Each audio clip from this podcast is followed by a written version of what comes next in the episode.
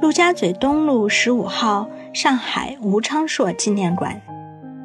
上海吴昌硕纪念馆于二零一零年五月由浦东华夏文化旅游开发区公园迁到陆家嘴中心绿地一幢富有中西建筑特色的民居建筑里。这里原是当年绅商陈桂春建造的私宅，又称颍川小筑。这幢民宅始建于一九一四年，建成于一九一七年，当时占地三千多平方米，建筑面积二千七百六十五平方米。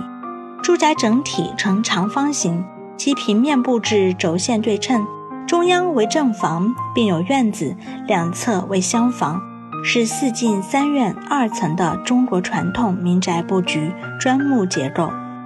这座庭院式民居是将东西方文化融于一体的典型。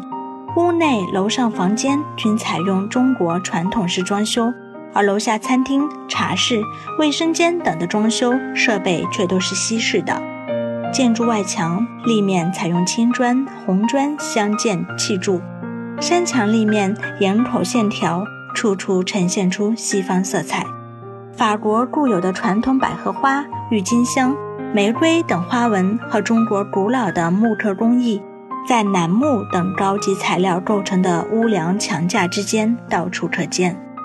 精雕细琢的木刻图案，除了有花鸟、骏马等动物，还在房梁处镌刻有整套《三国演义》的故事，因而享有“浦东雕花楼”的美誉。吴昌硕是中国近代诗书画刻的艺术大师。清末最有影响的中国画家，海上画派的领袖人物。作为海派书画艺术大师的纪念馆，上海吴昌硕纪念馆拥有近七百件藏品，还珍藏有曾受吴昌硕先生点拨指导的近现代名家齐白石、徐悲鸿、张大千等的作品。吴昌硕与颍川小筑的主人陈桂春相识，并曾在此挥毫创作。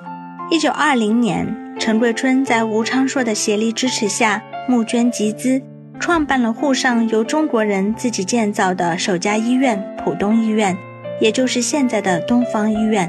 陈桂春任首任院长。漫步在近百年的建筑中，在追寻城市记忆的同时，细细品读海派艺术，一定能真切地体验到海派文化的交融。